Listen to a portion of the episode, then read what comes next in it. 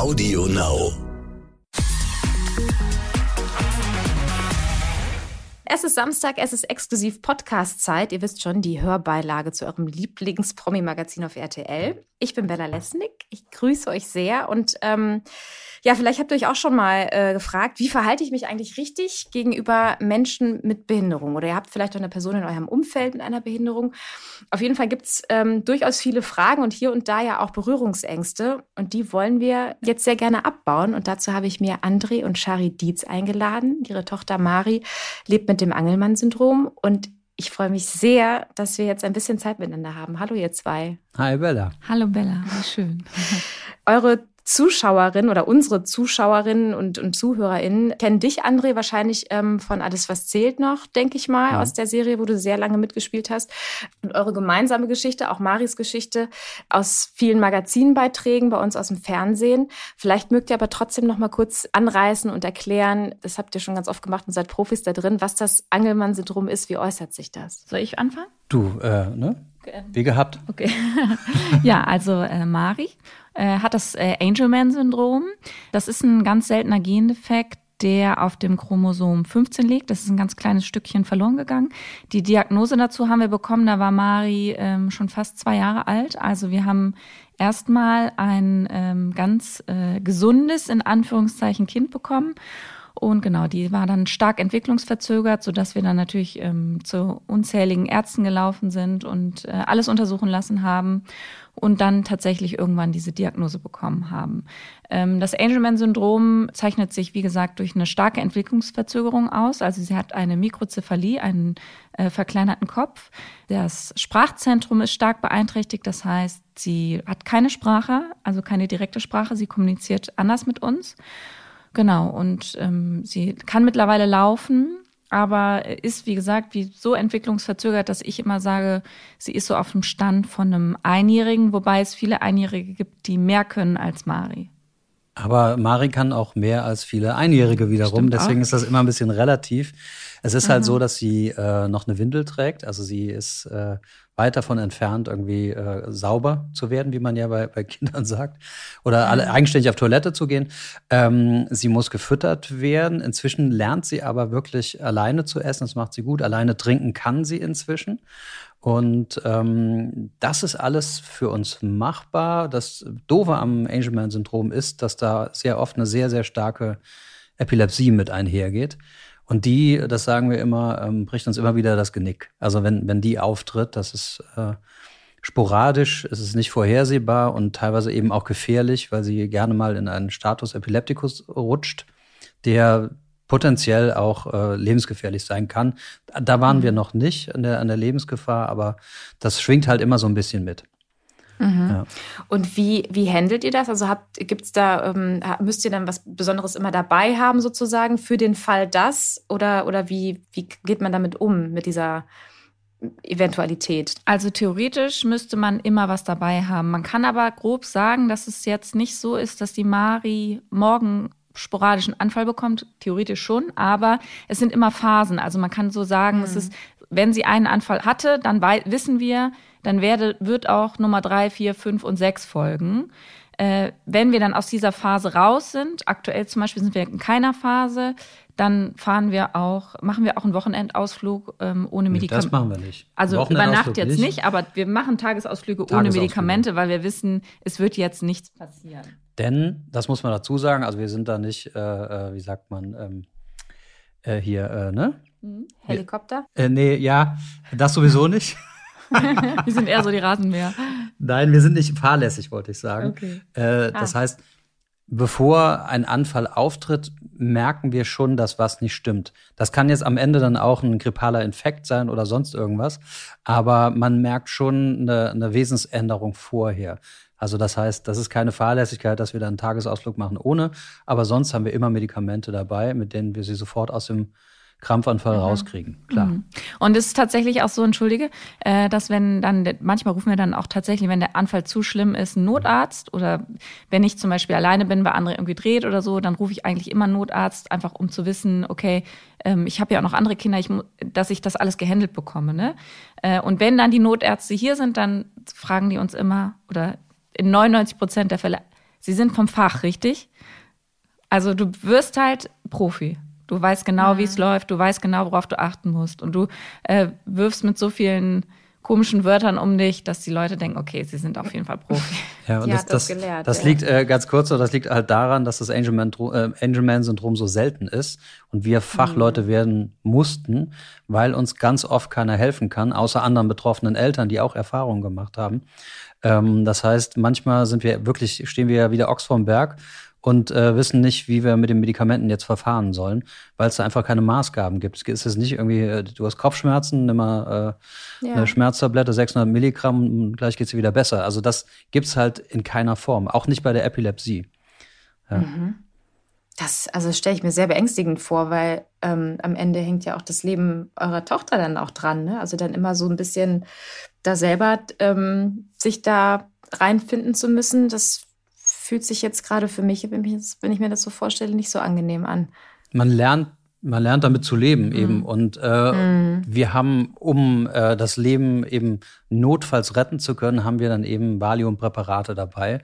Und damit haben wir sie immer rausbekommen. Und das werden wir auch weiterhin immer hinkriegen, auf jeden Fall das, was ihr eben gerade beschrieben habt, ne, was das, äh, ich habe Angelmann-Syndrom, Angelmann-Syndrom ähm, äh, bedeutet, ne? Also als ihr die Diagnose dann bekommen habt, als Marie 2 war, ähm, wurde euch das da alles schon gesagt? Also war das dann klar oder gibt es da auch Unterschiede, so wie, mhm. was weiß ich, Down-Syndrom nicht gleich Down-Syndrom ist, dass es da auch verschiedene Ausprägungen geben kann? Also wusstet ihr, als die Diagnose kam, was auf euch zukommt, was das genau bedeutet? Also es war eine sehr skurrile Situation, weil wir bei einer ähm, Physiotherapeutin waren, die einen befreundeten Arzt zu Gast hatte äh, aus München und bisher hatte uns ja noch kein Arzt gesagt oder auch noch keine Vermutung geäußert. Da sind die Ärzte natürlich auch sehr vorsichtig mit. Die hauen nicht einfach mal so eine Vermutung raus. Dieser Arzt war aber relativ mutig und äh, auch schon etwas älter. Und der hat uns ganz klar gesagt, also es gab noch keine genetische Untersuchung, hat auch gesagt, ich kann es jetzt nicht zu 1000 Prozent sicher sagen, aber ich gehe stark davon aus, dass es das Angelman-Syndrom ist. Äh, ich hatte das noch nie gehört. Ähm, André hatte es schon mal von äh, einer sehr alten Freundin von uns, die Kinderärztin ist, gehört. Die hatte das ihm schon mal so zugeworfen. Äh, da hat der André es aber irgendwie wieder verdrängt, richtig? Mhm. Ähm, und der hat dann, und dann hast du natürlich, sitzt du vor dem und ähm, dann fragst du, also dann sagst du, okay, was bedeutet das? Äh, und dann wirft er dir halt so ein paar Sachen zu. Ja. Der hat da gesagt, die wird nie laufen lernen, die wird äh, höchstens zehn Wörter sprechen. Äh, mhm. laufen hat sie gelernt, sprechen nicht. Also Zum Beispiel haben wir aber nicht gefragt. Das hat dann, wir sind dann nach Hause gefahren, das war alles total skurril und es ist natürlich wie ein Film. Du bist, also es ist eine ganz skurrile Situation gewesen. Wir sind nach Hause gekommen, meine Mutter hatte hier auf die anderen Kinder aufgepasst und dann hat sie zu uns gesagt, okay, und äh, was ist mit der Lebenserwartung? Das haben wir ihn gar nicht gefragt. Da haben wir uns, mhm. also in dem Moment habe ich mir da überhaupt keine Gedanken drum. Das habe ich dann erstmal recherchiert. Und nee, ich habe gesagt, die ist ganz normal und ihr habt mir geglaubt. Und dann bin ich auf Klo gegangen und habe es gegoogelt weil ich konnte, ich konnte diesen Brocken nicht auch noch, äh, das, das mhm. ging nicht. Und, und deswegen habe ich das einfach behauptet und zum Glück hatte ich recht. Zum Glück mhm. hatte der, der Arzt eben nicht recht. Wie gesagt, das, äh, die Prognose war eine ganz andere, denn zu deiner Frage, die Ausprägungen mhm. sind unterschiedlich. Wir haben eine Deletion 2, einen Stückverlust. Deletion 1 ist es sogar. Äh, Entschuldigung, äh, Deletion 1. Es gibt auch Deletion 2, es gibt äh, eine Mutation und so. Und alles sind verschiedene Ausprägungen. Wir haben uns leider nicht die leichteste Ausprägung ausgesucht. Ähm, aber ja, also wir Die kommen, häufigste tatsächlich auch, ne? Aber, Deletion 1 ist, glaube ich, am häufigsten. Ja. Aber äh, wir kommen gut damit klar, auf jeden Fall. Also mhm. denn Mari, also wir reden jetzt immer da, davon, was sie nicht kann. Die kann ja so vieles und äh, wir haben irgendwann äh, haben, sind wir auch davon weggekommen, was kann sie nicht. Das ist natürlich immer easy, um das Angelman-Syndrom zu erklären. Aber inzwischen gehen wir so damit um und sagen, cool, was die alles kann. Mhm. Was ich mich gefragt habe, als ich ähm, mich auf das Interview vorbereitet habe und wusste, dass wir zu dem Thema auch sprechen werden. Ich habe mich daran erinnert, ich habe ja auch eine Tochter, wie das damals war. Man macht ja auch so Untersuchungen und so, ne? Und ähm, in der Schwangerschaft. Und ähm, da habe ich dann auch, weil das sind ja so Standarduntersuchungen irgendwie, ne, die man dann so macht, wo man dann, keine Ahnung, zum Beispiel die Wahrscheinlichkeit errechnen kann, mit welcher Wahrscheinlichkeit das Kind Down-Syndrom haben wird mhm. und so. Und dass ich mich erinnert habe, dass ich damals mich gefragt habe, ähm, also, weil dann will ich diese Untersuchung überhaupt? Weil wenn ich die Untersuchung machen lasse, was mache ich denn mit dem mit dem Ergebnis. Also mhm. ist mir das egal sozusagen, was dann am Ergebnis ist. Es muss auf jeden Fall eine Entscheidung her. Ne? Also ich, es wird was mit mir machen. Und ähm, dass ich dann gemerkt habe, ich, ähm, ich würde nichts, ich würde jetzt keinen Schwangerschaftsabbruch stattfinden lassen können. Und das habe ich da einfach zum ersten Mal gemerkt, weil ich ein Kind im Bauch hatte und mich damit befasst habe und so. Ne? Und ähm, hattet ihr in der Schwangerschaft auch, also habt ihr euch mit dem Thema Behinderung, Nichtbehinderung, wie würden wir uns entscheiden, auch in irgendeiner Form schon beschäftigt? Oder war das dann erst tatsächlich in dem Moment, als ihr gemerkt habt, mit Mari stimmt vielleicht irgendwas nicht? Also ähm, ich war ja noch sehr jung, als ich mein erstes Kind bekommen habe, 24. Und ähm, äh, ich habe, also wir waren schwanger und ich habe gesagt, wir machen alles. Weil, also was soll schon sein? sind wir auf der sicheren Seite, wissen wir, ob unser Kind, Achtung, gesund ist oder nicht gesund ist. Ähm, ähm, und ja, die Ärztin hat äh, alles beim ersten Kind untersucht und immer gesagt, das ist alles unauffällig. Äh, hat nie das Wort gesund gesagt, habe ich mir aber nie Gedanken drüber gemacht. Und mhm. dann haben wir also wirklich alles gemacht, was ging. Äh, und ich habe es aber auch gar nicht weiter hinterfragt. Also äh, sehr weise von dir, dass du das hinterfragt hast. Ich habe es halt nie gemacht. Ich habe halt immer gedacht, ja gut, was soll schon sein? Wir machen das jetzt einfach mal. Alles ist ja cool. Dann sehen wir auch schön viele Bilder und machen schön viele mhm. Untersuchungen. Ähm, ja, und dann haben wir unser erstes Kind bekommen und unser erstes Kind ist ja ohne Analausgang aus die, auf die Welt gekommen. Also er hatte eine Analatresie mhm. und äh, war demnach nicht gesund. Ähm, es kann man aber auf einem Ultraschall gar nicht sehen, ob das ist oder nicht. Und dann haben wir alles operieren lassen und alles war gut. Beim zweiten Kind haben wir gesagt, na komm, machen wir wieder alles, weil jetzt müssen wir ja auf, jeden Fall noch mal ein bisschen genauer hinschauen. Äh, haben wir wieder ein gesundes Kind bekommen. Also vorher war es ja nicht gesund, aber er ist dann ja jetzt am Ende gesund. Mhm. Ähm, und dann haben wir eine, hatten wir die Diagnose für einen seltenen Gendefekt irgendwann nach zwei Jahren. Ein, dreiviertel Jahren. Mhm. Und ähm, da, dazu muss man nur kurz, wollte ich nur kurz einwerfen, Mari ist ja trotzdem gesund. Ne? Also genau. das ist ja ein Gendefekt, ist ja keine Krankheit, das ist ja, das ist ja nochmal wichtig zu sagen. Mhm. Bei Kind Nummer drei und Nummer vier haben wir fast gar nichts mehr untersuchen lassen. Wir haben nur noch mhm. in der, am Ende der Schwangerschaft geguckt, ist da irgendwie ein, Organversagen, ein Organfehler, irgendwas, um zu entscheiden, in welcher Klinik entbindet man. Und ähm, das Wichtige ist einfach, finde ich, dass man sich überlegt, wenn man also diese ganzen Untersuchungen macht, die zielen ja am, eigentlich nur darauf aus, herauszufinden, ob es Trisomie 21 ist oder nicht. Und ich finde auch wichtig herauszufinden, ob es Trisomie 13 beziehungsweise Trisomie 18 ist, weil äh, das sind ja ähm, Gendefekte, die, wo die Kinder quasi nicht überlebensfähig sind. Das, das sind schon, das ist schon ein Fortschritt, dass man das untersuchen kann. Aber am Ende diese ganzen Millionen andere Gendefekte und es sind nun mal Millionen. Es gibt noch ganz viele Gendefekte, wo wir alle noch gar nicht wissen, dass es die überhaupt gibt. Und die kann man gar nicht herausfinden. Das ist die Nadel im Heuhaufen. Ja. Genau. Und deswegen ist es eigentlich äh, für mich eigentlich klar, dass man das eigentlich nicht braucht. Und ähm, André arbeitet ja jetzt gerade mit ganz vielen ähm, Trisomie 21 Kindern zusammen oder Erwachsenen und die sind die allercoolsten. Also ich weiß gar nicht, warum man da sich überhaupt Gedanken macht. Man sollte sich mal mit solchen Leuten an einen Tisch setzen, dann weiß man erstmal, was das für coole Säue sind, wirklich. Ne? Die, also sind so ja. cool, wirklich. Ja, das, ich das bin trifft. so verliebt in die alle. Und wenn ich jetzt irgendwo, ich habe letztens von Mari eine ähm, aus ihrer Schule getroffen. Also Mari hat mir nicht gesagt, dass sie aus ihrer Schule ist, aber die kam direkt auf mich zu und sagte Mari. Und ich dachte, ich war so verliebt in dieses Kind sofort und dachte, ach, das würde ich dich sofort mit nach Hause nehmen, weil die sind alle weg so cool. Die hatte aber auch Eltern. Die hat auch Eltern, ja. deswegen ist sie nicht mitgekommen. Genau, deswegen, genau. ähm, ja, das ist aber wir, ähm, für uns war trotzdem immer klar, dass wir nicht abtreiben. Also auch schon bei, bei Kind Nummer eins, wenn da was gewesen wäre, das, das war für uns immer klar. Und das ist aber mhm. immer, das ist natürlich, hat sie noch stärker manifestiert von Kind zu Kind. Und wir äh, theoretisch, also es hieß, dass diese Analadressie nicht vererbbar ist und äh, waren da aber nicht so ganz sicher und haben ja trotzdem weitergemacht. Also wir haben alles in Kauf genommen, was denn da passieren konnte. Aber zum Beispiel Maris Gendefekt ist eben eine Laune der Natur. Das ist ein Stückverlust, das ist ein Stück abgebrochen. Das ist nicht vererbbar. Und äh, von daher haben wir gesagt, die Chance ist relativ gering, dass nochmal was passiert. Aber wenn, dann nehmen wir es. Wie es Und ist. Äh, wir sind ja auch alle nicht gefeit davor, nur weil wir dann am Ende äh, nicht ab oder abtreiben oder nicht abtreiben, oder wie auch immer, dass unser Kind nicht mit 13 einen Unfall hat oder also. Spinn's ne? nicht weiter. Nee, spinn es nicht ja, weiter, aber genau. ähm, das ist es halt, so ist das Leben, ne? Und äh, das. Das Leben schlägt weiter, Capriolen, ja. ne? Nicht nur in der Schwangerschaft. Ja. Mhm. Und ja, deswegen, ähm, und es ist wirklich, wir haben, äh, also wir haben ein ganz tolles Kind und äh, die Geschwister lieben sie, wir lieben sie. Es ist einfach ein cooles Leben trotzdem. Oder gerade deswegen. Aber es ist ja trotzdem ein anderes Leben. Anderes ne? Also ich Leben. glaube, das ist halt auch so die Entscheidung, habe ich so ein bisschen das Gefühl, auch die man sich dann vielleicht in der Schwangerschaft äh, in dem Moment dann stellen muss. Ne? Also es sind natürlich auch andere Gewissensfragen und so, ne, wenn es darum geht, würde ich das machen können, würde ich das mit mir vereinbaren können, einen Schwangerschaftsabbruch durchführen zu lassen. Ne? Das ist ja nicht nur, es ist, hat ja ganz viele auf so vielen verschiedenen Ebenen ähm, müssen da Entscheidungen und Fragen und Antworten gefunden werden. Aber es ist ja ein anderes Leben, als es wäre, wenn ihr ne, wenn, wenn Mari jetzt nicht das Angelman-Syndrom hätte.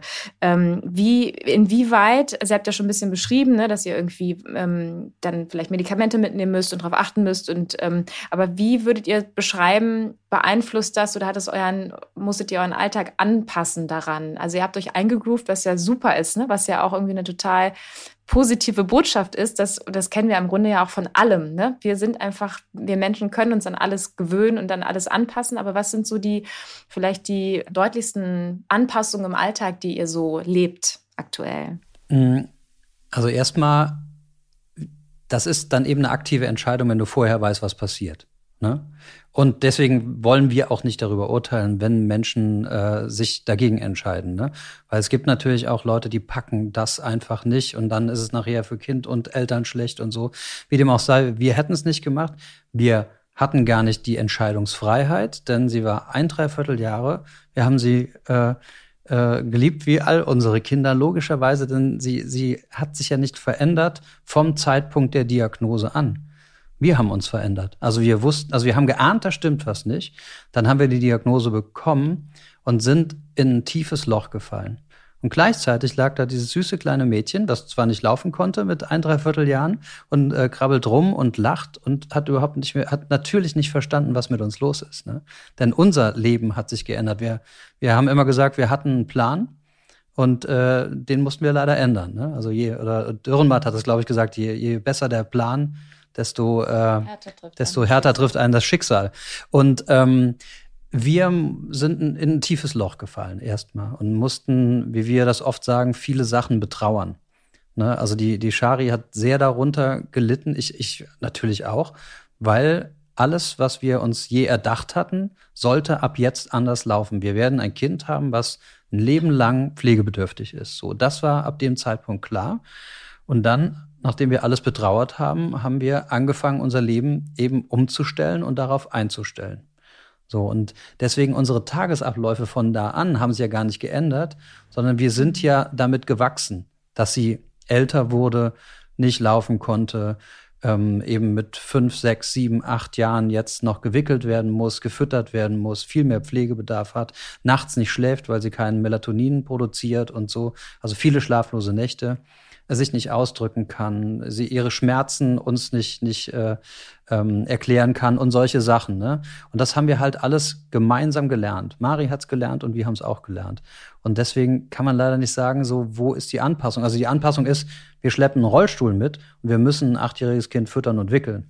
Also ich glaube aber schon, dass unser Alltag in dem Sinne äh, anders ist, dass wir halt alles viel genauer planen und nicht so spontan sind. Also äh, mhm. André äh, hat jetzt zum Beispiel ähm, einen wichtigen Termin, wo ich ihn eigentlich be gerne begleiten würde, aber ich muss halt jemanden organisieren. Und wenn nicht jemand da ist, der dann hier übernachtet, der dann äh, das alles rockt, und das kann auch nicht irgendwer sein, sondern nur jemand, der genau weiß, wie der Hase läuft hier. Ähm, das, also so, wir sind halt nicht so flexibel, dass wir äh, mal eben zu einem Geschäftstermin oder zu irgendeiner Veranstaltung mal eben auf den roten Teppich fliegen oder was auch. Also, ne, das ist nicht unser Leben. Bei uns wird halt alles äh, en Detail geplant und ähm, hier läuft alles Bei immer. Bei den meisten anderen Eltern auch. Wahrscheinlich auch, ja. ja. Also aber sagen, es die anderen Kinder daran, müssen ja auch Kinder sind. Werden. Ja, genau. Das, nee, nee, ja. Es ist halt, wir, wir äh, die anderen Kinder, die können easy irgendwo anders pennen. Das machen die halt alle. Äh, bei Mari muss man eben gucken, kriegt der jemand das mit den Medikamenten, mit einem eventuellen Anfall, mit den Schlafstörungen und und und und, und hin. So, das ist das Ding. Ne? Mhm. Aber ähm, ja, ja, also ich glaube aber schon, dass unser, also wir auch uns unser, unseren Alltag schon auch ein bisschen äh, anders gestalten, dass wir uns mit, eher mit Leuten treffen, die darauf eingestellt sind. Aufs, aber das hat auch was mit vier Kindern zu tun. Äh, das hat auch was damit zu tun, dass äh, man wahrscheinlich mit vier Kindern auch nicht von jedem eingeladen wird und so. Also es ist schon, ich, ich finde, es ist schon, wenn ich mir mein Leben, also ich hätte es mir, glaube ich, anders vorgestellt. Ich hätte mir schon vorgestellt, dass wir einfach mal eben mit unseren Kindern, als wir noch nicht wussten, dass Mari das hat, dass wir mal einfach eben irgendwo hinfliegen mit denen oder mal spontan irgendwie ein Wochenende nach Holland oder so. Das machen wir nicht. Das mhm. funktioniert einfach. Ja. Wir können nicht einfach irgendwo zelten gehen oder so. Nicht immer und dennoch, um es, äh, ich bin so heute negativ, hör mal, um es äh, äh, positiv auszudrücken, haben wir immer versucht, diese Behinderung, uns von dieser Behinderung nicht beeindrucken zu lassen. Und wenn Mari es den Berg nicht hochgeschafft hat, dann habe ich sie halt auf den Schultern hochgetragen oder, ne, oder in einer Trage, obwohl sie schon fünf war oder so, damit wir alles machen können. Wir haben ein Fahrrad besorgt, auf dem sitzt die Mari vorne drauf und kann quasi mittreten, weil sie nie Fahrradfahren lernen wird, wahrscheinlich. Wer weiß, ne? ich bin da noch optimistisch. Ähm, mhm. ähm, und ähm, wir wir versuchen einfach alles und, und äh, kriegen das meist auch hin und machen eben auch Dinge, wo andere Eltern eventuell sagen, naja, ist mir zu gefährlich oder das äh, ist mir jetzt zu anstrengend und so. Wir versuchen es zu machen. Wir wollen auch irgendwann eine, eine und das wird echt schwierig mit Mari im Flugzeug, aber eine, eine weite Reise auch mal machen, ein bisschen was von der Welt sehen mit unseren Kindern. Allein, weil sich Mari und Shari so toll auf Safari reimt. Ich werde ähm, vorne sitzen, André wird hinten im Flugzeug und Mari sitzen. genau. Also wie gesagt, wir versuchen, also wir müssen unser Leben anpassen, wir müssen ein bisschen besser planen, aber wir versuchen uns davon nicht beeindrucken zu lassen. Ja. Aber weil du gerade sagst, Shari ist natürlich nur im Spaß, vielleicht aber auch ist da ein bisschen ernst dabei. Du sitzt dann vorne und André sitzt hinten. Was, was würde denn, also was passiert bei so einem Flug? Wenn es ein längerer Flug ist, wenn Mari mit dabei wäre? Also erstmal muss ich sagen, dass der André die Nerven besser behalten kann als ich. Äh, bei mir ist irgendwann, also ich denke immer, ich habe immer Angst, dass wir anderen Menschen auf den Nerv gehen. Also äh, ich ähm, André erzählt immer, dass ich im Kreißsaal mich selbst dafür entschuldigt habe, als meine Fruchtblase geplatzt ist und ich es aufwischen wollte. Ich denke immer, ich bin anderen Menschen. Also das ist leider ist, kein Scherz. Äh, ja, und das ist natürlich mit einem Kind, was sabbert und anderen Menschen nach vorne im Sitz in die Haare grapscht und so ist es natürlich super schwierig. Die Mari sitzt nicht gerne ruhig und die tritt die ganze Zeit mit den Füßen gegen den Sitz vor ihr. Das ist hart. Und wenn du dann jemanden vor dir sitzen hast, der so gar keinen Bock darauf hat und dich das auch spüren lässt, dann äh, das kann ich nicht, dann bin ich fertig, dann, dann heul ich, bin, dann ist einfach alles vorbei. Ich habe da Freude okay. dran. Der andere ist da cooler. Nein, ich habe da keine Freude dran. Ich versuche, äh, dass, dass möglichst alle Leute einen angenehmen Flug haben. Mm. Ich kann das ja auch verstehen, wenn dann irgendwie so ein Businessmann irgendwie seinen irgendwie, ich weiß es nicht, dann vor, vor so einem Kind sitzt, dann da überhaupt keinen Bock drauf hat. Kann ich mir schon vorstellen. Ich habe da auch keinen Bock drauf, übrigens, wenn ich alleine fliege. Cool war aber die. Das ist lustig, ne? Das habe ich auch. Ich kenne das auch, wenn ich irgendwie mal kinderfrei habe mhm. und in einem Café sitze und dann kommt die mit dem Kinderwagen rein, mhm. denke ich auch, nee, Leute, also ich habe jetzt irgendwie ja, alles dafür getan, man, damit ne? ich meinen kinderfreien Tag habe. Es ist halt, ja, es ist schon. Deswegen habe ich hier schwer. im Hause Dietz habe ich die Dietz-Regel eingeführt, die lautet: Wenn kein Dietz-Kind schreit, darf auch kein anderes Kind schreien. Funktioniert aber gar nicht. Ist auch nur ein Spaß. Komisch. Ja, ja. Das war, aber, aber cool war übrigens, die, die Oma, der, der Mari das Toupet, die Mari hat so nach vorne gegriffen und hat so einer Oma das Toupet nee, die hatte so ein, so, ein, so ein Implantat, hier so ein, äh, wie, ah, so ein Koch, nee, wie, wie nennt man das denn noch? So ein, also irgendwas was mit Magnet auf, ne? Ich, ja. Ich weiß nicht genau. Aber die waren total süß dann, wirklich. Oh und, äh, Gott, es war schrecklich. Ich habe mich so geschämt. Das hat mir so leid getan. Und dabei waren die Leute total nett. Aber die Shari, wie gesagt, die hat immer Angst, anderen auf den Sack zu gehen. Nur bei mir ist es leider nicht so und deswegen habe ich halt ein sehr anstrengendes Leben mit der Shari. Mhm. Ja, es hat sich irgendwann hat sich das ausgeschlichen. Mhm. Genau, bei mir. Aber ich habe gerade schon gesagt, die anderen äh, Geschwister lieben Mari auch und so, aber im Miteinander, weil ihr auch gesagt habt, wenn wir jetzt zum Beispiel einen Berg hochgehen und die Mari schafft es nicht, dann passen wir uns daran an. Ich, ähm, ich bin auch äh, ein älteres Geschwisterkind und habe dementsprechend ein jüngeren, jüngeres Geschwisterkind gehabt, als ich aufgewachsen bin und fand das irre ätzend, wenn, ähm, wenn der, das ein Bruder, irgendwas nicht äh, konnte, irgendwas nicht wollte und meine Eltern sich dem angepasst haben. Deshalb fand ich sehr schlimm. Das hat mich sehr geärgert. Ähm, Gibt es sowas auch oder merkt ihr einfach, weil eure ähm, die anderen Kinder einfach das kennen von klein auf und einfach wissen, es ist so, dass ich, dass das, dass da einfach ein anderes Verständnis dafür da ist? Oder wie, wie ist das miteinander mit den anderen Kindern mit Mari und von den anderen Geschwistern untereinander? Merkt ihr da Unterschiede? Nö. Also alle sind voneinander gerne mal genervt. Alle zoffen sich. Mhm. Auch Mari und die anderen, ne? also anderen drei. Und mhm. ähm, das, das ist ja völlig normal unter, unter Geschwistern. Natürlich ist es so, dass die Mari, äh, die, die will ja, die kennt ja sowas wie, wie böse oder Argwohn oder sonst irgendwas gar nicht. Die fasst die halt manchmal zu fest an, weil sie eben nicht versteht, wie stark sie eigentlich ist, wie groß sie schon ist, zieht mhm. den anderen an Haaren, reißt sie um oder sowas und meint das nur, nur ganz lieb. Die hat heute Morgen bei ihrer kleineren Schwester, die wollte die ganze Zeit umarmen und die musste sich anziehen und die hat die dann so fest umarmt, dass sie dann gemeinsam umgefallen sind und dann hat die Kleine geweint und das ist halt so und dann sind die halt mal genervt oder wenn die was mit Lego oder Playmobil oder mit irgendwas bauen und die Mari kommt da rein und macht mit einem Schlag alles kaputt. Das ist teilweise echt so, dass mir dann auch das Herz bricht und dass wir dann versuchen, die Mari kurz zu entziehen. Dann machen wir was mit ihr, damit die anderen in Ruhe spielen können. Und wir mhm. haben unser Leben lang eben auch schon darauf geachtet. Es gibt ja diesen Begriff Schattenkinder, dass die mhm. äh, eben nicht im, auch im Schatten dieser Behinderung aufwachsen. Mhm. Ich sage jetzt mal im Schatten der Behinderung, das hört sich fies an, aber äh, du weißt, was ich meine, ne? Mhm. Also dass die, dass die äh, eben auch ihren Part bekommen, ihre Aufmerksamkeit und nur weil die Mari was nicht machen kann, ähm, äh, heißt das nicht, dass die irgendwas nicht machen können. Also wir versuchen das immer aufzufangen. Ne? Also wir können mit Mari jetzt nicht ins, ins, Kino gehen oder so. Dann nehme ich immer halt mal die drei und gehe mit denen ins Kino. Also solche mhm. Sachen, ne? Aber es gibt es ja auch bei Geschwistern allgemein, ne? wenn es genau. ein, ein Kind gibt, was mehr den Fokus auf sich, auf sich zieht, weil es eben ein bisschen lauter ist oder so, ne? ein bisschen impulsiver. Das muss ja jetzt gar nichts mit, mit irgendwelchen Behinderungen oder Nichtbehinderungen genau. zu tun haben. Ne? Dass dann die leiseren Kinder, die weniger auffällig sind, dann oft ähm, auch diesen Schatten dann wahrnehmen, sozusagen, dass sie sich dann so unter ferner Lief, unterm Radar bewegen ne? und nicht ganz so viel Fokus und Aufmerksamkeit vielleicht bekommen. Ja, aber wir haben einen ausgeprägten ähm, Gerechtigkeitssinn. Also von daher äh, kriegen alle, kriegen alle das, das Gleiche an, an Liebe, Zuneigung und Zeit. Aber es ist schon krass, dass euch das so bewusst ist. Ne? Also ich nehme euch da jetzt als sehr, sehr bewusst wahr, weil ich glaube, wenn man also mit vier Kindern an sich hat man ja auch ordentlich zu tun ne? und dann noch irgendwie mit, mit einem Kind, was dann nochmal noch mal eine andere, ähm, andere, einen anderen Fokus braucht ähm, hier und da. Das ist, ähm, finde ich, schon ziemlich außergewöhnlich. Also Cool. Ja, also es passiert so aber auch schon mal, dass, dass man irgendwie sagt, äh, du weißt, das können wir jetzt nicht machen, weil Mari so. Und dann erwischen wir uns aber selber dabei und äh, korrigieren uns dann gegenseitig, sagen, es hat jetzt nichts mit Mari zu tun, sondern einfach, weil wir das jetzt hier als Familie so nicht machen können. So, da, da, da muss das man. Das ist dann der vorgeschobene Grund, ne? Ja, so, aber ja. das passiert schon auch. Und äh, ich meine, wir sind auch nur Menschen. Also, und es gibt auch Momente, wo wir äh, die anderen bevorzugen äh, ich zum Beispiel mit den kleinen Schwestern alleine reiten fahre oder ne, und dann einfach sage so, nee, die Mari bleibt jetzt zu Hause, wir machen jetzt einfach mal was, ohne dass wir die ganze Zeit darauf achten müssen, ob die irgendwie. Äh ja, das ist ja wichtig, aber das ist ja das, was ich sage. Ja, das ist ja wichtig. Und dafür hatte dann zum Beispiel gestern ja auch die, die Mari mich dann ganz alleine und ihren großen Bruder, der dann später auch noch dazu kam. Und das genießt die genauso. Also, und so mhm. kriegen wir das halt aufgeteilt. Also, wir müssen uns aufteilen.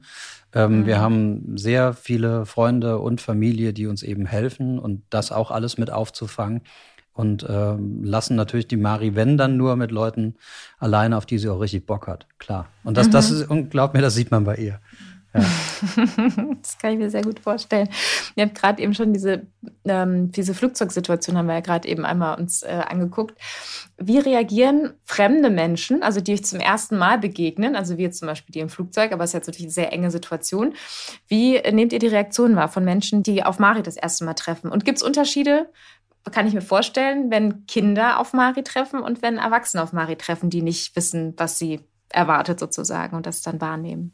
Also es ist ganz unterschiedlich. Es gibt wirklich alles. Es gibt äh, Menschen, die äh, gar nicht reagieren und sich einfach wegdrehen und man so denkt, okay, äh, mit gar keinen Emotionen kann ich jetzt auch nicht umgehen. Es gibt Menschen, die ähm, mega nett sind und wirklich, wenn ich mich dann wieder tausendmal entschuldige, sagen, es ist wirklich kein Problem, es ist nicht schlimm, es ist kein Problem. Äh, es gibt äh, Leute, die reagieren mit Unverständnis, also die, die, die verstehen einfach gar nicht äh, und finden es halt total kacke und denken, also so wie mit, wenn man mit einem neun Monate alten Baby verreist, da gibt es ja auch Leute im Flugzeug, die sagen, muss das sein? Muss man mit einem neun Monate mhm. alten Baby fliegen? Ja, muss man. Man möchte auch in Urlaub. Also äh, solche Menschen gibt es auch. Ähm, aber äh, das, also wirklich, da haben wir schon alles erlebt. Ja, es gibt die, es gibt die, ähm, die, die es auch gar nicht verstehen, also die gar nicht raffen dass die Mari eine Behinderung hat, also die dann wahrscheinlich nicht genau hingucken oder kein Gefühl dafür haben. Und dann gibt's die dazwischen, also die Unsicheren. die dann gar nicht wissen, damit umzugehen, deren, denen du die Unsicherheit ansiehst. Und ähm, da sind wir sehr offensiv. Also wenn wir das merken, auch an Spielplätzen, fangen, wir sind jetzt immer noch bei den Erwachsenen, weil zu den Kindern kommen wir gleich, äh, mhm. dann gehen wir offensiv auf die zu und erklären das. Weil das ist immer am, am easiesten. Und dabei bemerken wir eben auch, und das ist ja auch ein wichtiges Thema zur Inklusion, dass da Scheren im Kopf sind. Also weil die, weil die Leute vorher denken, ah, was kann ich jetzt sagen und was nicht, darf ich eigentlich behindert sagen und kann ich überhaupt drauf ansprechen oder äh, muss ich jetzt so tun, als sei das normal und so. Das ist, ähm, das halten wir für falsch. Ähm, wir haben natürlich den Umgang, wir wissen, dass man Mensch mit Behinderung sagt und wir, wir sind auch, also wir finden das auch gut. Ne? Also, dass man eben äh, sich für die Wortwahl sensibilisiert. Aber wenn das jemand nicht tut, werden wir nicht sauer. Und das ist ganz wichtig. Und da müssen sich auch viele äh, Eltern von Kindern mit Behinderung und äh, teilweise auch Menschen mit Behinderung ein bisschen, also mein, von meinem Gefühl, ein bisschen freier machen. Jetzt heißt es natürlich gleich wieder, äh, der hat gut reden, aber, aber sonst diese Scheren im Kopf, also die Gespräche, die nicht stattfinden, die sind ja das Schlimme. Ne? Und, mhm. ähm, und äh, wir sind dafür, offensiv zu reden und zu erklären und aufzuklären und eben auch die Scheu zu nehmen. So, das ist uns ganz wichtig. Und äh, das ist also das, äh, was wir an Erlebnissen haben. Zum Beispiel, ich habe einmal dann eben die Mari in so einem in so einer äh, Trage rumgetragen mit fünf und dann war da so ein Typ und der war so am Essen und äh, sein Weinchen am Trinken. Meinte so, in dem Alter, da werden sie aber noch ganz viel Spaß haben. Ich so, ach so, Entschuldigung, aber meine Tochter ist ähm, schwer geistig und körperlich behindert. Und dieser Typ, der hat beinahe geheult. Also der kam nachher zu mir und der hat sich entschuldigt. Und ich so, es ist nicht schlimm, wirklich. Es ist überhaupt nicht schlimm. Und es war von mir auch gar nicht als Gegenangriff gemeint, sondern ich wollte nur aufklären. Und der hat sich nicht mehr eingekriegt, der arme Kerl. Und da sieht man, mhm. ne? Also der hat es nicht gemerkt. Und äh, mhm. oder auch Thema Behindertenparkplätze, äh, Lieblingsgeschichte wirklich, äh, ich steige aus dem Bus aus, sind Sie behindert oder was? So, nee, aber wenn ich ihm meine Tochter Mari vorstellen darf und mache eben die Bustür auf und die fährt so langsam auf und dann sitzt dann die Mari und, und lacht den an und dieser Typ, das, das wird er halt nie wieder tun. Ne? Das ist halt mhm. immer erstmal nachfragen, immer erstmal Situation checken, bevor man urteilt. Ne? Ja. Ist aber auch eine besondere Verantwortung, finde ich dann in dem Fall. Ne? Also ich meine, ich, ich, ich kann mich auch in Eltern reinfühlen, die. Ich auch, ja ne, die da ja. Schwierigkeiten mit haben, weil das ist auch so ein bisschen eine Persönlichkeit, dass du jetzt sagst, ich trage die Verantwortung, es ist genau. okay, genau. ich kläre auf, ich mache das, ich habe irgendwie einen besonderen Witz, einen besonderen Charme dabei und so, dass das dann auch eben nicht eskaliert, sondern deeskaliert die Situation dann und so, ne? Ähm, weil das äh, ist ja dann irgendwie auch immer so, man wird halt, hat immer wieder diese Situation, Blicke, man muss immer aushalten, mhm. ne? Also so stelle ich mir das vor und dass das dann irgendwie auch ähm, ja, einfach dann viel, ne? weil es dann zusätzlich noch eine Last ist, die man dann irgendwie immer dann halten muss genau. und irgendwie in der Luft halten muss, ein Ball extra. Da, so, da will ne? ich auch nicht drüber urteilen, nur ganz kurz, dann, mhm. dann, darfst du, aber will ich nicht drüber urteilen, wenn Leute das nicht tun. Ich sage nur, wir machen das so. Und mhm. ähm, das kann ich nur als Tipp mitgeben, wenn man das schafft und wenn man das aushält, ja. Ja. wird das Leben dadurch mit einer Behinderung oder mit einem Kind mit Behinderung, also unser Leben ist dadurch einfacher, dass wir offensiv sind. Ja, das würde ich, würde ich schon sagen, ja. Weil das, was daraus entsteht, meistens wirklich sehr herzlich und sehr positiv ist. Aber mhm. äh, dazu muss ich auch noch, entschuldige, ganz kurz sagen, es gibt auch mhm. mal Tage, wo man einfach, wo es einfach nur noch das i-Tüpfelchen ist und man einfach, das bringt dann das Fass zum Überlaufen, dann ist man auch einfach durch und dann hat man auch keinen Bock wieder auf, äh, zu erklären, warum man auf dem Behindertenparkplatz steht und denkt sich so, nee, ich habe einen Ausweis vorne drin, das kann dir doch jetzt scheißegal sein, warum ich hier parke. Warum muss ich mich jetzt hier rechtfertigen?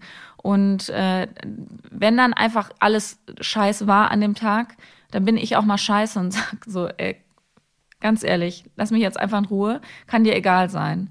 Äh, also ne, so, äh, es gibt ja auch bei uns solche Momente. Also deswegen, äh, ich, wir versuchen überwiegend positiv zu sein und äh, darüber zu lachen und noch ein Scherzchen rauszudrücken, aber es geht halt manchmal auch nicht. Ja, aber wir haben ja, jetzt alle Situationen mal durchgespielt mhm. und äh, wir kennen die Situation und man, das ist ja wie so ein also wie so ein Muskel im Gehirn, der trainiert wird und inzwischen lernt man den Umgang damit. Und also Aber uns ist klarer, dass mit einem Lächeln oder mit, mit einer positiven Haltung dazu oder Verständnis dem anderen gegenüber, dass es easier ist. Noch ganz kurz, aber ähm, zu der, es gab auch mal eine Situation im Urlaub, äh, wo Mari auf so, in so einer Clubanlage auf dem Spielplatz gespielt hat und ich mit ihr. Äh, André hatte äh, Quality Time, die ver ne, darf er immer ganz viel haben. Äh, nur wollte ich jetzt. Ich war mit unserem Sohn Schnorcheln. So, und dann okay. ist die Mari alleine über diesen Spielplatz, war halt mal ohne ihre Geschwister auf diesem Spielplatz mit mir. Und mhm. da waren halt drei andere Kinder alleine. Und ähm, ich habe da gesessen und die Kinder haben die ganze Zeit gespielt, dass die Mari das Monster ist und sind von ihr weggelaufen, haben sich versteckt. Und ich habe wirklich immer noch gedacht, okay, ich schluck das runter, ich schluck das. Und irgendwann bin ich, also wirklich, es war, ich war einfach durch und ich konnte das nicht mehr ertragen. Und dann bin ich zu diesen Kindern hin und habe gesagt, ey, ganz ehrlich, könnt ihr damit aufhören? Und dann habe ich tatsächlich auch gesagt, ich sag doch, zu, sag doch auch nicht, eure Mutter sieht aus wie ein Monster, oder? Ähm, ich war so sauer. Ich dachte, also er, er, wirklich, und ich meine, die Kinder konnten wahrscheinlich nichts dafür und es war, fehlte einfach die Aufklärung, aber ich war einfach durch damit. Ich war einfach durch damit, dass die mein Kinder als mein Kind als Monster bezeichnen. Und es gibt ja. halt auch solche Situationen, wo dann unsere Kinder noch daneben stehen und das auch mit ertragen müssen, wie fremde Kinder ihre Schwester als Monster bezeichnen. Und das oder, oder aber wie, wie eben ihre kleine Schwester, die das äh, auch in, einem, in einer anderen äh, Hotelsituation erlebt hat und dann äh, durch diesen Raum von diesen Kindern gegangen ist, zur anderen Ecke, die Mari an die Hand genommen hat und sie durch diese blökenden Kinder geführt hat. Und also wirklich ihr, ihre, äh, damals vier, glaube ich, ihre Frau gestanden hat schon und ihre große Schwester da durchgeführt hat. Also das äh, und und äh, unser unser großer Sohn sowieso. Also der der macht direkt den Mund auf. Äh, aber cool, ne? Also gar nicht aggro oder so. Und aber das, also wenn ich das erlebt hätte, ich wäre da auch sauer geworden und ähm, habe da auch schon versucht mit Kindern drüber zu reden und zu sagen, hey, passt mal auf. Und das fruchtet auch meistens. Aber es sind ja eher die Eltern, die dann eben nicht für Aufklärung sorgen. Und deswegen ist ja Inklusion auch so wichtig. Also, dass man früh genug eben mit Behinderungen in, in Kontakt kommt, um eben damit umgehen zu können und das auch als normal sieht. Denn es gehört zu unserer Gesellschaft wie alles andere auch. Genau, und deswegen, also auch unsere Podcast-Folge hier, ne, ist ja auch irgendwie ein, ein, Tool sozusagen, um Aufklärung, um Sichtbarkeit und mhm. Verständnis zu schaffen. Ähm, wir sind ja gerade mittendrin bei RTL äh, in unserer Themenwoche, Hashtag Inklusion verstehen. Und ich finde gerade, ne, weil ihr ja auch eine Öffentlichkeit schafft und auch auf so eine selbstverständliche Art und Weise ähm, und auch bereit seid, sozusagen euer Familienleben zu öffnen dafür. Ne? Das ist ja auch das wiederum ist nicht selbstverständlich, aber ihr macht das und redet auf eine sehr selbstverständliche Art und Weise darüber und erzählt und teilt und das schafft einfach Verständnis und Sichtbarkeit, weil die Situation, die ihr gerade beschrieben habt, ähm, wenn Eltern ein Kind haben, ähm, oder auch ich, die jetzt kein, kein Kind mit Behinderung hat, ich kann, ich, ich laufe nicht in euren Schuhen, ne? ich kann mir das nicht vorstellen und ähm, bin dann vielleicht in der Situation, dass ich sowas wahrnehme und vielleicht komisch gucke und wenn man sich dann durch solche Geschichten, wie ihr sie jetzt gerade teilt, irgendwie da besser reinfühlen und reinversetzen kann und dann eben auch, wie ihr jetzt gerade auch gesagt habt, fragt doch einfach, ne? das ist okay, wenn wir gefragt werden. Ähm, also das habe ich jetzt so rausgehört, ne? weil das wäre jetzt so tatsächlich auch meine Frage, ne? weil man ja eben auch nicht weiß, ob ähm, Eltern, die ein Kind mit Behinderung haben, zum Beispiel, das wollen, dass immer irgendwie random irgendwelche Leute auf dem Spielplatz vorbeikommen und sagen, was genau stimmt denn mit ihrem Kind eigentlich nicht? Ne?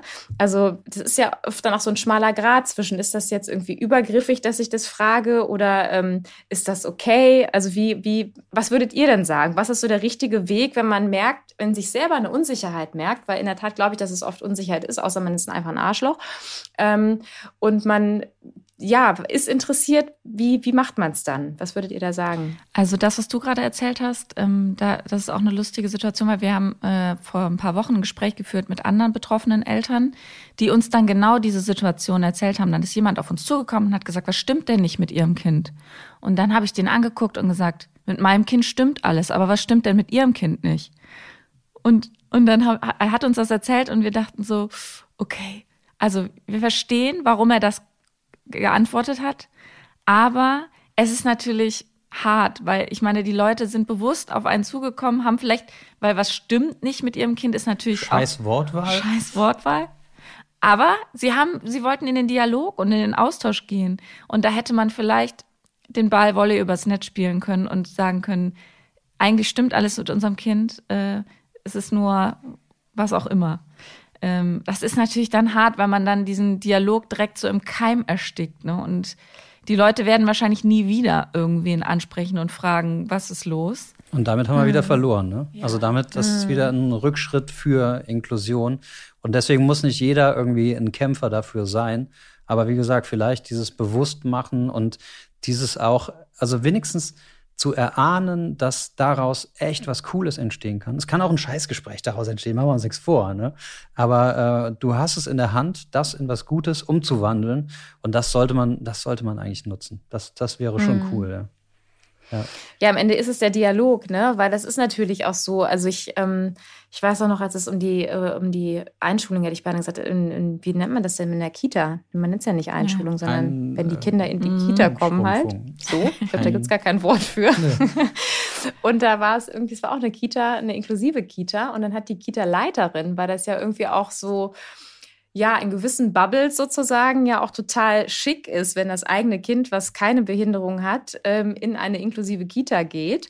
Und ähm, ja, also jetzt nicht, dass man das jetzt bewusst danach auswählt, aber es ist irgendwie schon etwas, wo man dann denkt, ja, also ich möchte das auch für mein Kind und eine gewisse Klientel, glaube ich, findet das gut, wenn man, wenn das eigene Kind, was jetzt auch nicht verwerflich ist, aber Berührung hat mit ähm, Kindern mit Behinderung zum Beispiel, weil das gar nicht so einfach um vielleicht Verständnis irgendwie, das Verständnis, was eure anderen Kinder jetzt zum Beispiel einfach haben, weil sie aufwachsen in dieser Situation. Ne? Also so ist mein Gefühl so ein bisschen gewesen. Und dass diese Leiterin deswegen sehr, mit sehr viel Nachdruck mir erklärt hat, das ist nicht nur schön, Kinder können sich, Kinder mit Behinderung, je nachdem, was es für eine Behinderung ist, können sich vielleicht zum Beispiel nicht verbal ausdrücken oder nicht so gut. Und wenn ihnen dann irgendwas missfällt, dann werden die kör schneller körperlich als andere Kinder. Und denen kann man dann auch nicht erklären, sag doch was, sondern die, ähm, keine Ahnung, ziehen dann an den Haaren oder was weiß ich. Und das ist, muss ihnen auch bewusst sein. Es ist nicht nur irgendwie, hat nicht nur Benefits sozusagen, ne, mhm. ne, dass ihr Kind jetzt die Toleranz lernt und was weiß ich und äh, Akzeptanz und dass, dass es das auch gibt und so und Vielfalt, ne, sondern dass das eben auch solche ähm, Situationen dann irgendwie geben kann. Und das ist ja, glaube ich, dann immer auch so der Moment, kann ich mir vorstellen, auf dem Spielplatz, wo wo man dann in so Gemengelagen kommt, ne? dass man irgendwie denkt, okay, jetzt hat mein Kind jetzt irgendwie von ähm, einem anderen Kind, wo ich das Gefühl habe, vielleicht ist es ein Kind mit Behinderung, man sieht das ja manchmal, und ich sagte ja auch, ne, bei Mari sieht es der eine oder andere auch nicht, ähm, eins übergebraten gekriegt. Und wenn, also dass so Situationen dann entstehen, ne, und da mhm. habe ich auch das Gefühl, einfach, es geht auch, es geht ja am Ende nur mit Dialog. Ne? Mhm, und vielleicht irgendwie auch mit, ähm, ja, weiß ich nicht. Dann, dann so erklären wir es auch sofort. Also wenn Mari irgendwie einem anderen fremden Kind an den Haaren zieht, dann gehen wir sofort hin und erklären, warum das so ist. Und mhm. äh, bevor wir aber zu den Eltern gehen, gehen wir zum Kind und sagen, hör mal, also ich hoffe, es tut dir nicht weh oder so, ne? Aber äh, sie, sie kann das eben nicht anders, weißt du, sie ist da ein besonderes Kind, sagen wir meistens, um es kleinen Kindern zu erklären und, äh, mhm. und gehen dann erstmal auf die zu und erklären es dann nochmal den Eltern, dass sie auf dem Nachhauseweg vielleicht dem Kind auch noch was mitgeben können. Und dann kommen wir mhm. immer mit, ähm, sie kann nicht sprechen und ich sag dann auch mal gerne schon mal, sie hat übrigens auch noch eine Windel. Und weil dann verstehen die Kinder auf einmal, okay, krass, okay, die ist riesig und die hat noch eine Windel, dann, äh, dann wird denen erstmal ne, klar, was, was, dass da wirklich irgendwie was anders ist bei ihr. Aber das war, das war eben von uns auch ein, ein Learning. Das war auch ein ewiges Rumgeeier. Wie drücken wir das denn aus? So, und da, mhm. da haben wir mhm. wirklich, wirklich lange drüber nachgedacht, bis wir uns jetzt auch entschieden haben, ja ein Kinderbuch zu schreiben darüber um mhm. es, also dass der, die, die Idee für dieses Kinderbuch über, zur Inklusion und über Mari, die kam daher, dass wir gesagt haben, am liebsten hätten wir echt ein Buch, was wir den Kindern, die hier zu Besuch kommen, in die Hand drücken oder damit ihre Geschwister das besser erklären können. Und so haben wir das dann langsam entwickelt, wie wir es erklären. Und mhm. ähm, ja, und wir hoffen, dass wir auch damit noch aufklären können.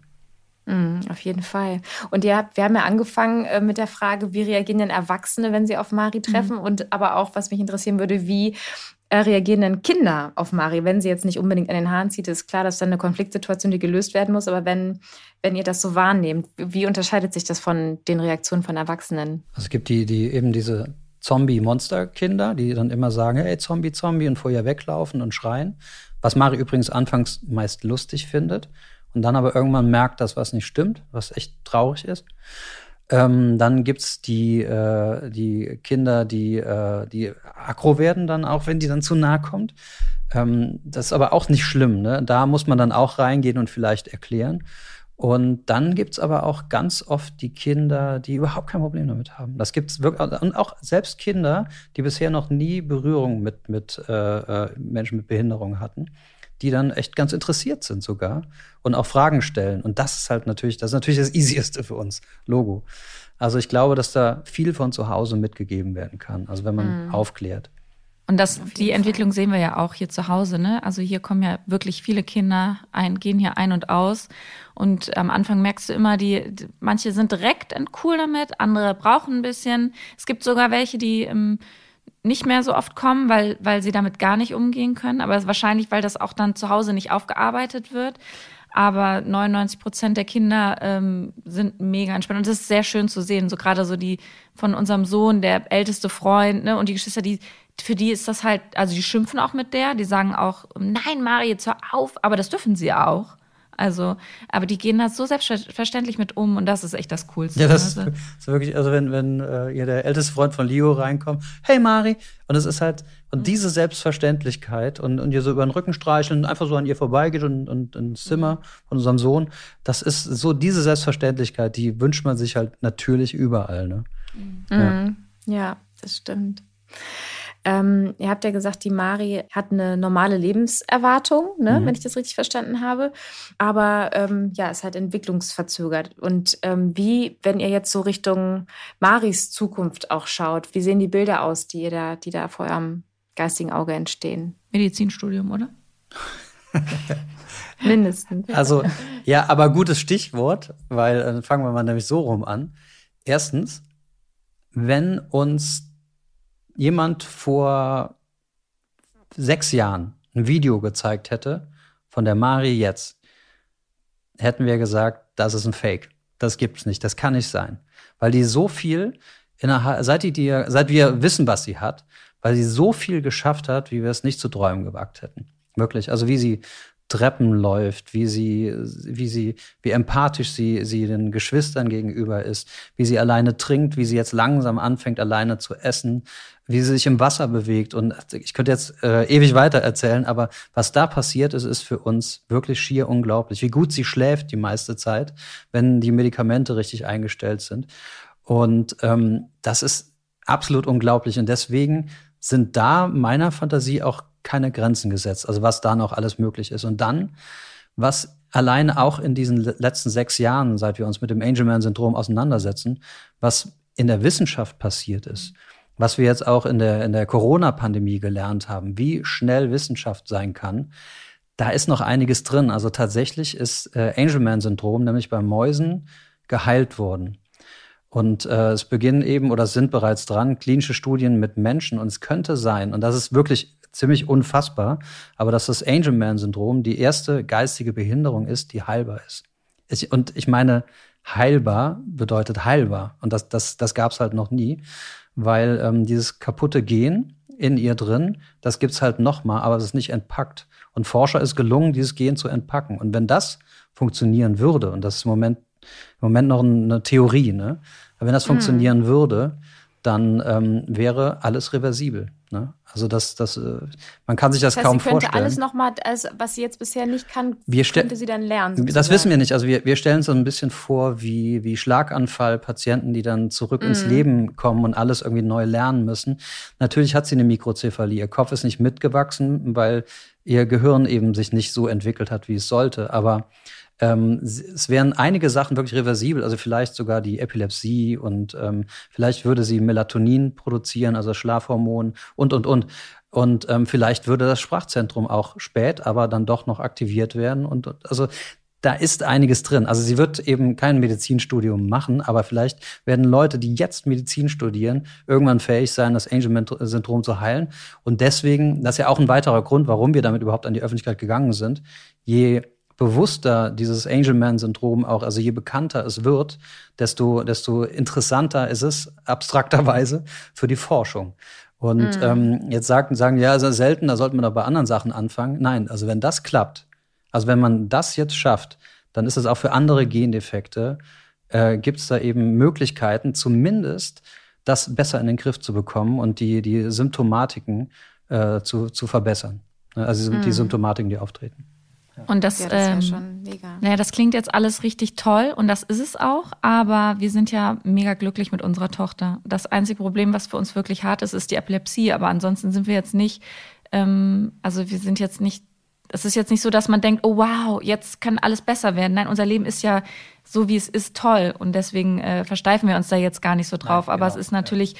trotzdem ein mega Schritt für die Medizin und auch, ähm, für, ich glaube, für viele Eltern ein echter Hoffnungsschimmer da am, äh, ne, am Himmel irgendwie, mhm. dass sie mhm. irgendwie denken, ja, das, ähm, das könnte vielleicht noch irgendwie unser Leben ein bisschen verbessern. Aber wir haben, auch für das andere haben wir halt äh, Pläne. Ne? Also das ist wenn, wenn die Mari das möchte und sie kann ihre Gefühle ja gut ausdrücken, dann darf sie ihr Leben lang hier wohnen bleiben. Wenn uns mal was passiert, hat sie drei Geschwister, die sich bestimmt auch um sie kümmern.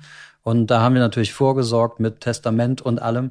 Und wir können es aber auch gut vorstellen, das wird auch oft erzählt, dass wenn die Geschwister irgendwann ausziehen, dass, dass die Mari vielleicht auch Lust hat, in betreuten Wohnen zu leben oder so. Aber das sind, das ist so, äh, da, wir, wir wachsen, genau wie wir in den letzten sechs Jahren damit gewachsen sind und uns immer wieder einstellen, äh, werden wir auch damit irgendwann umzugehen wissen.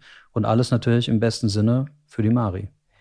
Das, das beste halt Beispiel Prozess, ist eigentlich, ne? ähm, ja, und das beste Beispiel ist äh, diese Schule, die sie, ich hätte niemals gedacht, dass sie irgendwann alleine in einen Schulbus einsteigt und alleine ohne uns in die Schule fährt und da dann auch tatsächlich bis nachmittags um drei ist und richtig glücklich ist. Also wir bekommen halt regelmäßig Videos und wir sehen, wie glücklich sie da ist mit den anderen Kindern. Und das zeigt ja natürlich noch mehr, dass es wahrscheinlich auch irgendwann mit 19, 20, 21 für sie ein gutes Gefühl sein wird, wenn sie in irgendeiner Wohngemeinschaft oder so lebt und damit äh, im Gleichaltrigen zusammen ist und eine gute Zeit verbringt. Also wie gesagt, sie darf immer hier bleiben und das werden wir dann irgendwann entscheiden, ob das für sie gut ist oder nicht. Aber wir können uns das durchaus vorstellen. Und das ist auch schon ganz oft von anderen Familien erzählt worden, dass wenn die Geschwister ausziehen, dass dann auch die äh, Kids mit Behinderung irgendwie das Gefühl haben, ja, jetzt ist ihr Zeitpunkt gekommen, um mal was anderes zu machen ne? und nicht hier mhm. abzuhängen mit Mama und Papa. Aber ansonsten sind wir. Wird dann vielleicht auch langweilig. Genau. Nur mit Mama und Papa. Ansonsten sind wir vorbereitet, aber erstmal, und das äh, klingt jetzt pathetisch, aber äh, ist so, leben wir einfach im Moment und genießen das, was wir haben und das, was wir geschafft haben und äh, wie es ist tatsächlich.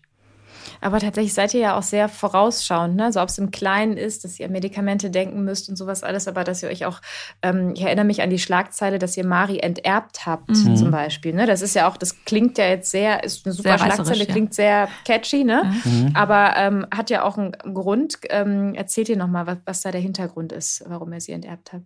Ja, also ähm, das ist einfach, also wir haben im Zuge der ähm, äh, Versorgungsvollmacht und dass wir auch geguckt haben, wie wie sichern wir uns gegenseitig ab? Äh, wie sichern wir die Geschwister ab? Ähm, wir, wir haben alles festgelegt für, für eventuelle Fälle. Ne? Also ich, ich glaube, das sollte eigentlich jede Familie tun und sich da mal Gedanken drüber machen, wie macht man, wie geht man mit solchen Situationen dann um. Und es ist tatsächlich so, bei äh, Menschen mit Behinderung empfiehlt man, dass man sie enterbt. Klingt auch wirklich reißerisch, ähm, weil es so ist, dass wenn uns was passiert, quasi ihr Erbe dafür genutzt wird, um sie äh, sozial abzusichern, also Pflege, all, all diese ganzen Maßnahmen. Ähm, mhm. Und quasi ihr Erspartes wird komplett dafür aufgebraucht. Aber das, ja, aber das, das klingt jetzt so, als würden wir dann irgendwie äh, äh der, der, dem Staat auf der Tasche liegen. Aber das Ding ist halt, wenn Sie jetzt zum Beispiel, äh, wir haben hier ein Haus ähm, und das erben ja äh, dann quasi vier Kinder und dann müsste man das ja irgendwie da rausziehen und das Haus verkaufen und, und, und. Wir wollen ja, dass dieses Haus eventuell mehr Generationenhaus ist, dass die Mari eventuell immer hier wohnen bleibt oder, oder, oder. Und äh, für diese Eventualität haben wir halt festgelegt, dass die drei Geschwister sich auch um das Finanzielle und um das Erbe von Mari kümmern und dass es ja immer gut geht dass sie, ne, also das, äh, das ist alles, kann man alles festlegen. Und ähm, dass die dann eben nicht das Haus veräußern müssen, um Mari äh, zu pflegen. Ne? Mhm. Es, und es gibt ja auch, ähm, also wir haben zum Beispiel ein Sparkonto für ähm, eventuell Delfintherapie.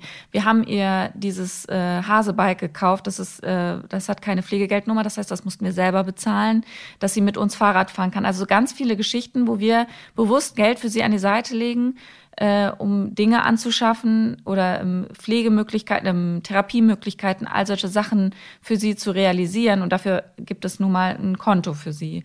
Und das würde halt alles wegfallen. Das würde quasi automatisch in, äh, in, in die Hand des Staates gehen, diese ganzen Gelder.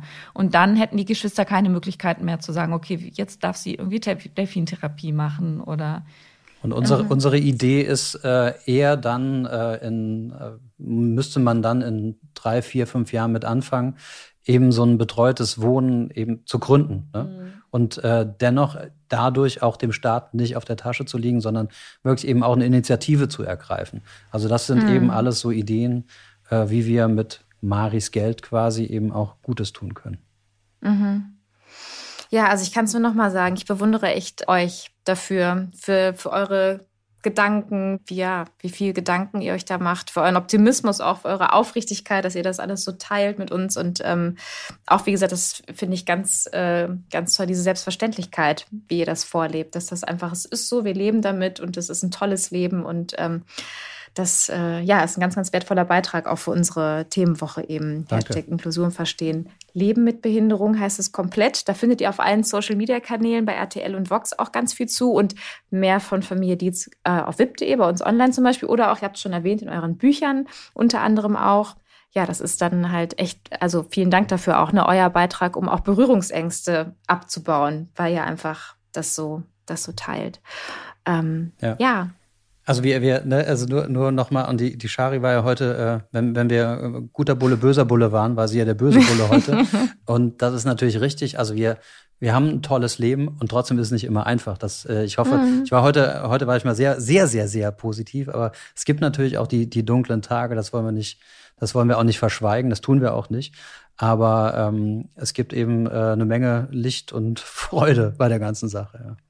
Eine äh, kleine Sache, die ich gerne noch sagen würde, ist, ähm, mhm. dass ich immer oder dass wir es einfach, egal in welchem Bereich, also sei es ähm, in der Werbung, äh, im Fernsehen, egal wo, äh, auf Social Media, dass wir es immer mega cool finden, wenn es solche Aktionen gibt, wenn es äh, Filme gibt, wo, wo sowas gemacht wird. Es gibt immer wahnsinnig viel Kritik, vor allen Dingen von Betroffenen und auch von Eltern weil ähm, natürlich jeder sich immer so ein bisschen ähm, falsch verstanden fühlt oder ähm, das Gefühl hat, dass quasi, ähm, dass es nicht richtig rübergebracht wird oder dass es zu kommerziell wird oder was auch immer es für Kritikpunkte gibt. Es gibt immer viel Kritik und es ist auch wichtig, dass man in Dialog geht.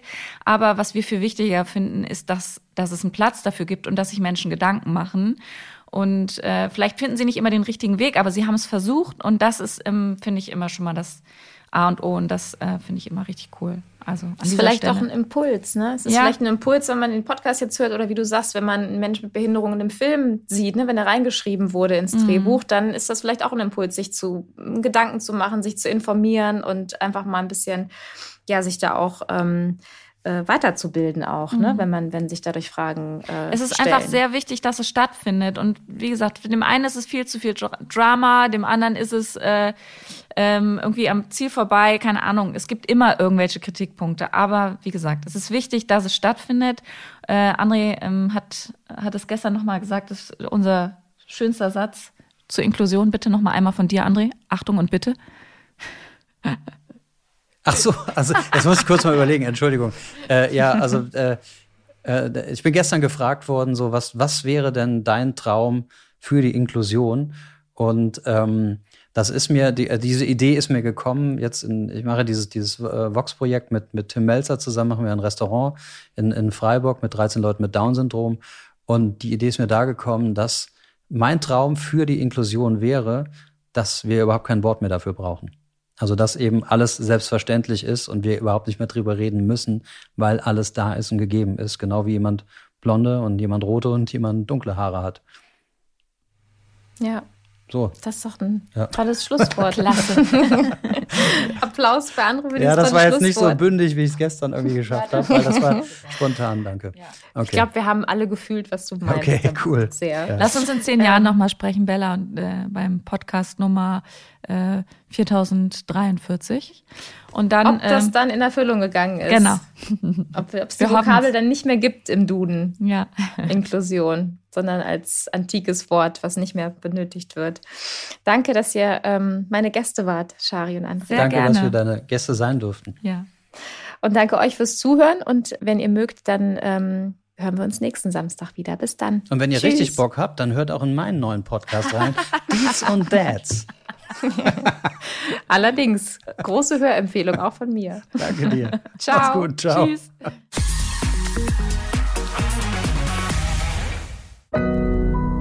Audio Now.